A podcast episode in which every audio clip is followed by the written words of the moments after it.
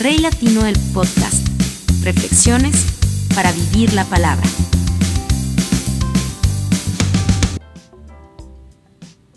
Hola, ¿qué tal? Saludos a todos, un abrazo muy especial donde quiera que estés. Gracias por disfrutar del podcast, por seguirlo, por estar pendiente de los mensajes, por compartirlos, por darle like. Tú no sabes lo importante que es saber que algo que ha sucedido, que hemos dicho o que hemos planteado aquí en el podcast, te ha servido, te ha, funcionado o por lo menos te ha levantado. Si esa palabra te ha llegado, ha tocado tu corazón y ha hecho que pienses distinto, eh, regálame un like, compártelo no sabes lo importante que es para mí saber que hay alguien que está escuchando y que hay alguien que está respondiendo. El motivo del podcast no es otro sino afectar vidas a través de la palabra de Dios, a través de lo que Dios nos ha enseñado a través de los años, pero sobre todo vivirlo diariamente. No un día a la semana, sino cada hora y cada minuto. Porque todo lo que hacemos depende de Dios. Y al final todo lo que hagamos nos llevará a Él o no. Hoy tengo un podcast especial porque básicamente es una opinión que después se va a convertir en un mensaje. Las redes sociales nos permiten opinar, nos permiten mostrar, nos permiten ver, escuchar y hacer parte de. Pero también tenemos que ser muy conscientes de algo. No todas las opiniones son buenas, ni todo se tiene que exponer a través de las redes sociales. Dios nos ha enseñado a través de su palabra que debemos ser personas capaces de ser reprendidas, tener un corazón lo suficientemente lleno de Él que tenga el carácter de soportar una crítica, un regaño, un cambio de dirección. Y que también tengamos los pies sobre la tierra para cuando alguien nos diga lo estás haciendo bien. Dios siempre le ha enseñado a los padres cómo deben criar a sus hijos. ¿A qué me refiero? Dice Efesios 6:4, y ustedes padres, no hagan enojar a sus hijos, sino críenlos según la disciplina e instrucción del Señor.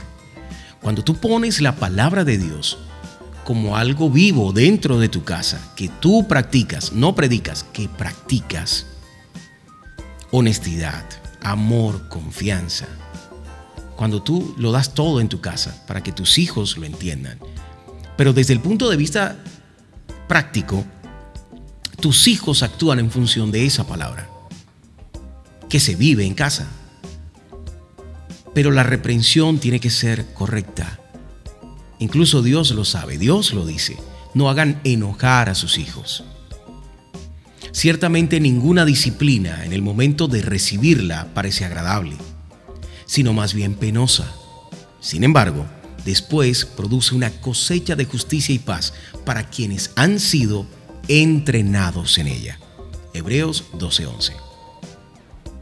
Hay algo que se puede practicar en la vida, en tu trabajo, como jefe, como empleado o como dueño de un negocio o un emprendimiento.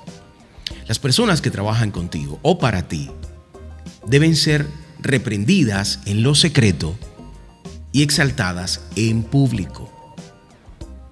Y es una regla que se cumple para tus hijos. Yo recuerdo que cuando yo iba a una visita, me tocaba quedarme sentado porque mi mamá era un sargento de infantería. Mi mamá es muy pequeña, pero tiene una fuerza tremenda.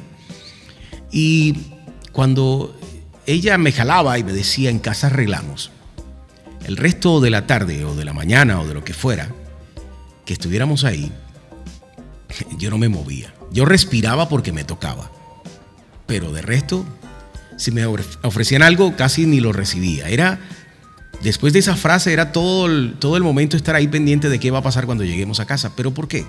Porque ella no me iba a regañar delante de la visita. No me iba a regañar delante de una persona extraña. Así fuera un familiar.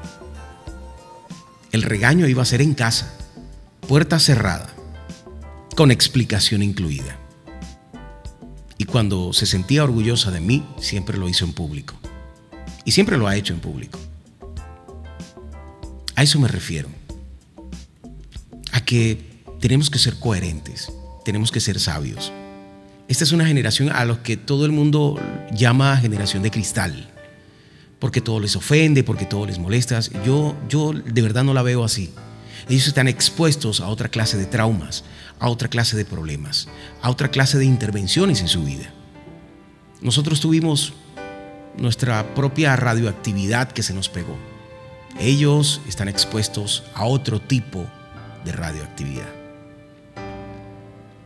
Un padre hace poco eh, colocó en redes sociales un video donde humillaba a su hijo aparentemente como una reprimenda por haberse burlado de los zapatos de otro. Yo les voy a decir algo. ¿Cuántas veces te burlaste de algo en tu propia casa? ¿Cuántas veces te burlaste de tus propios padres? A pesar de que podrías haber recibido un buen golpe. ¿Cuántas veces te reíste con ellos? ¿Cuántas veces lo hiciste con tus amigos, con tus compañeros? ¿Cuántas veces lo hiciste por maldad o por envidia? ¿Y cuántas veces lo hiciste simplemente por molestar? Si te pones a pensar, mm, todos estuvimos expuestos a ello, a que se burlaran de nosotros o no. Todos llevamos ropa eh, no original en algún momento y alguien se dio cuenta, pero no importaba. El problema fue que el papá se enteró y la forma más sabia que tuvo para poder hacerle entender a su hijo que no debe hacer eso fue exponerlo en público. No solo en el colegio, sino en las redes sociales. Para hacerse ver él como un padre que tiene la capacidad de educar bien a su hijo. Y al niño como un joven malvado que tiene mucho que aprender. Muchos lo alabaron, otros lo criticaron. Yo simplemente lo estoy exponiendo como Dios lo expone. Y desde todo punto de vista estuvo muy mal hecho. Mandar a su hijo en chancletas a ser humillado por los otros. Y humillarlo en público ante todo el mundo, que incluso los canales nacionales tuvieron algo que ver con eso. Fue terrible. Porque una cosa es que tu hijo se equivoque porque tú mismo te has equivocado delante de tu hijo y él te imita. Y otra cosa es humillarlo y dañarle su crecimiento, su personalidad, su carácter y enojarlo, llenarlo de odio, de resentimiento y que se cierre aún más y que se ponga más violento. La cura para todo siempre será el amor no la guerra, no la violencia, no los golpes. Aunque la palabra dice que hay un tiempo para todo, incluso para matar. El amor siempre será la respuesta que va a sanar todo lo que está mal en este mundo. Porque solo una, una persona que ama es la única persona que está dispuesta a perdonar. Porque solo una persona que ama te va a dar una segunda oportunidad. Porque una persona que ama ayuda, abre la mano, siembra. Porque una persona que ama está dispuesta incluso a dar su vida por otros. Dar su tiempo, sus recursos, su conocimiento a otros. Y Dios nos lo enseña. Te voy a contar una historia. Durante muchos años Jean Paul trató de ser el hombre que su padre no fue, pero aún así muchas cosas ocultas de su pasado no le permitían abrirse a la posibilidad de amar a su esposa como ella esperaba y como en el fondo él también deseaba. Las palabras duras de su infancia, las humillaciones y todas aquellas palabras que salieron de la boca de sus padres durante su crecimiento lo habían convertido en un hombre rígido e inflexible, con pocas posibilidades de socializar. Había encontrado en Alexandra su esposa, una manera de conectarse con otra alma sin siquiera tener que soltar la maleta llena de pasado y dolor. Esa maleta que muchos de nosotros cargamos. Él la llevaba a diario consigo. Sus palabras de desprecio hacia los pobres, los desamparados, los niños, las mismas mujeres. Su resentimiento era muy evidente. Ella solo oraba, en silencio, callada, y lo trataba con amor. Entendió cómo su amor podía empezar a sanar lo malo que ella había encontrado dentro de alguien que ella sabía que en el fondo era muy bueno. Por eso, a pesar de los obstáculos mentales, que no le permitían disfrutar de su relación, ella estaba llena, llena de esperanza. Ella se había llenado de esperanza y esas oraciones la llenaban de fuerza.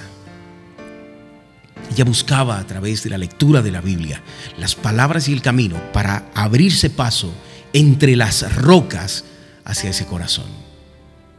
Ese era el objetivo. Una tarde de miércoles a las 3 y 45 de la tarde, entró presurosa a la oficina de Jean Paul. En su mano ella apretaba la esperanza de un nuevo comienzo, de una nueva oportunidad, de lograr sanar el corazón de su marido. Dios había hablado. Ella sin pronunciar palabra le entregó el papel y él solo lo leyó, se la quedó mirando, le devolvió una pequeña sonrisa y como si ese papel escrito no tuviese importancia, siguió trabajando. Y así pasó el tiempo, pasaron los días y los síntomas fueron evidentes. Su abdomen eh, empezó a crecer, mientras su esposo seguía con su rutina normal. Todo psicorrígido y despreocupado por los otros. El tiempo se cumplió y llegó el momento. Eran las 2 y 45 de la tarde. Era un lunes y Jean Paul iba en el tráfico luchando y peleando contra el trancón, contra las motos, contra las bucetas, porque tenía que llegar a la clínica y se autorrecriminaba porque no había estado ahí en el momento preciso.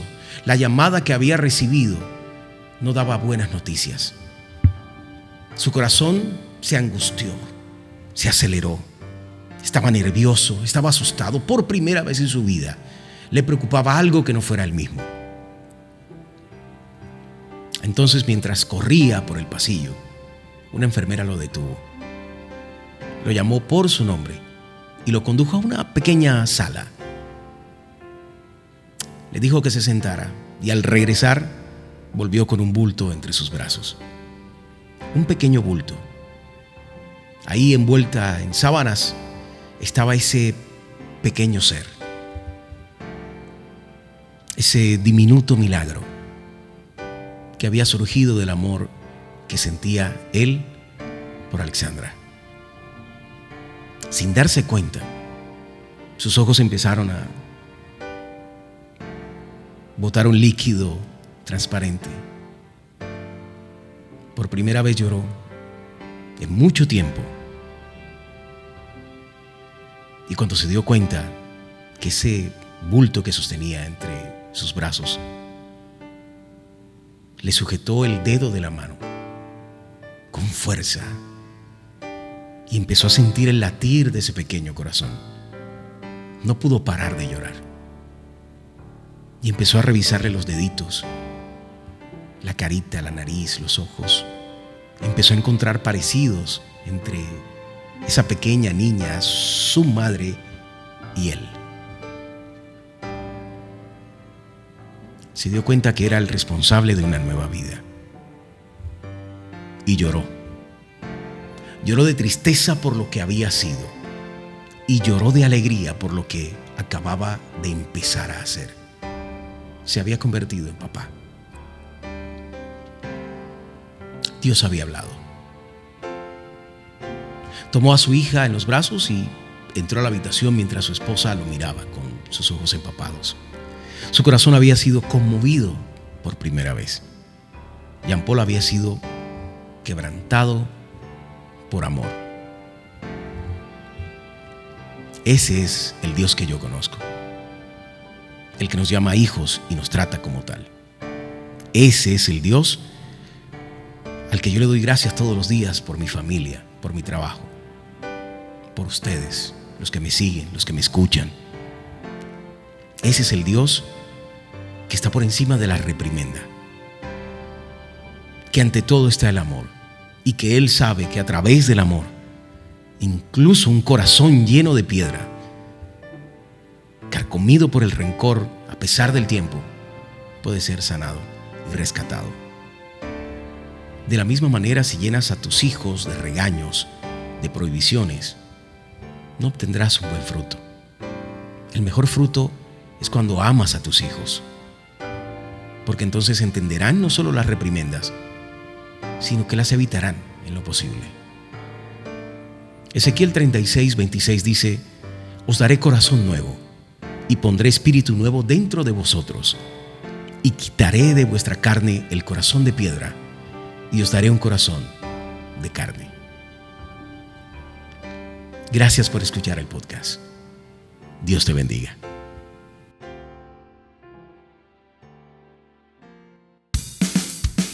Rey Latino del Podcast. Reflexiones para vivir la palabra.